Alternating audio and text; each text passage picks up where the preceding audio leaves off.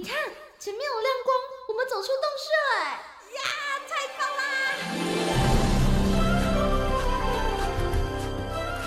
哇，这这是长毛象，还有剑齿虎哎，还有好多好多绝种的动物啊！哎，仔细一看，它们都散发着光芒哎。我听说啊，有些动物为了躲避人间的乱世，所以选择修仙飞升呢。哦，怪不得他们都发着光，飘飘似神仙呢。动物成仙去。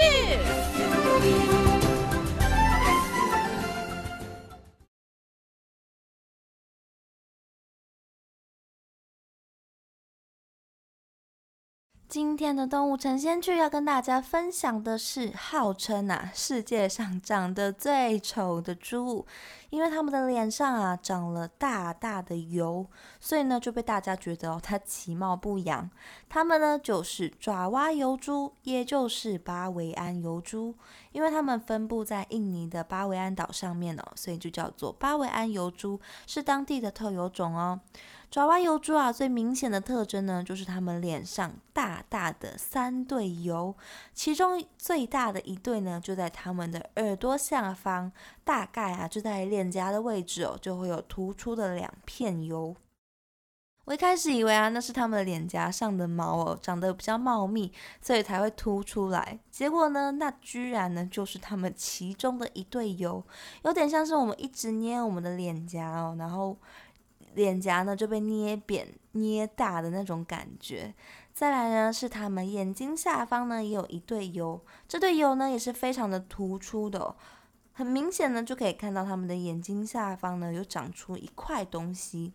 最后的一对呢是在他们的鼻子上方也有凸起一块哦肿肿的油，大概就是因为这样东凸一块西凸一块的样子哦，所以才被认为呢是世界上最丑的猪吧。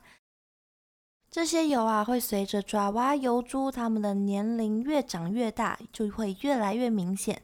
其实这个油啊，是给它们保护用的。在公猪打斗的时候啊，或者是它们在挖掘土的时候呢，这些油啊，或许就可以给它们有一些保护缓冲的作用。爪哇油猪啊，在一九八零年初以来，因为狩猎被当作肉品来捕食，跟栖地的消失呢，都让爪哇油猪的数量急速的下降。在一九八八年的时候啊，就已经被评定为是脆弱的物种了。而在一九九六年的时候，被国际自然保护联盟 IUCN 列为濒危的物种，直到现在也是。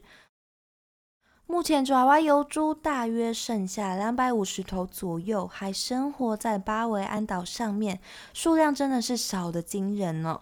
研究人员估计啊，爪哇油猪已经在另外一个印尼的岛屿马杜拉岛上面灭绝了。爪哇油猪啊，喜欢待在开放的空间哦，所以很容易就可以被猎捕到。除了猎猎捕呢，跟栖地的问题之外，农业也是对爪哇油猪造成生存问题的一大主因，也是我们上面有说过的，一直以来的人兽冲突，跟所有的野猪一样哦，因为野猪呢会用它们的鼻子去拱地。把农地啊搞得乱七八糟的，还会把辛苦栽种的农作物给吃掉，所以当地的农民啊非常的讨厌爪哇的油猪，把他们视为哦是农作物的侵略者。发现到爪哇油猪的时候哦，就会把他们给铲除。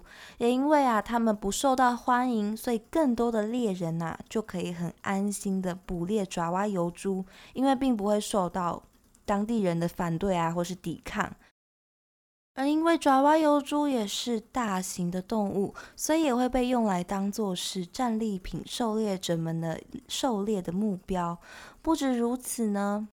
马来猪的栖地范围啊，跟爪哇油猪很重叠哦，所以这两种物种的猪呢，就会在栖地上面互相竞争食物，还有地盘，还有可能会互相传染疾病，或者是发生杂交导致基因不纯粹等等的危机。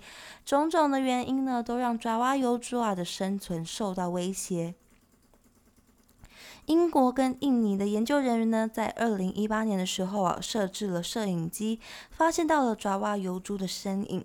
因为印尼呢，目前没有设立保护这个濒危物种的相关法律，所以相关的人呢，正在努力的把发现疣猪的位置。申请为是保护区，也希望这样的举动啊，可以引起印尼当局的注意，来促进保护法的设立。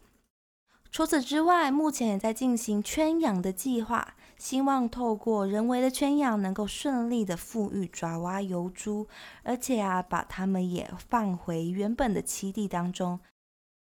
但是因为刚刚有说到的人兽冲突的原因。当地人呢，并不是很欢迎爪哇油猪，所以呢，野放的地点呢，也是一个大难题，只能把爪哇油猪呢，也放回到比较少人的保护区当中，或者是临近啊没有人居住的海岛。所以物种的富裕哦，真的是需要很多的考量还有心力的，而且啊，还不一定会成功哦，失败的机会其实也是蛮高的。以前呢，可能会觉得说。不就是一头猪吗？有什么大不了的？但是现在啊，真的会觉得说，每一个生物呢，都在世界上扮演着他们承担的角色。就像很长啊，会被拿来比喻的，每个人呢，都是社会上的一个小齿轮，少了谁呢，这个社会啊，都会运转不了。每个人都是非常重要的一部分呢。那么动物也是这样的感觉，少了哪一个部分呢？生态都会因此失去平衡，世界就会慢慢的变成一盘散沙。因为时代慢慢的在改变，所以跟自然的之间的相处呢，还有很多需要学习、需要去转变的地方。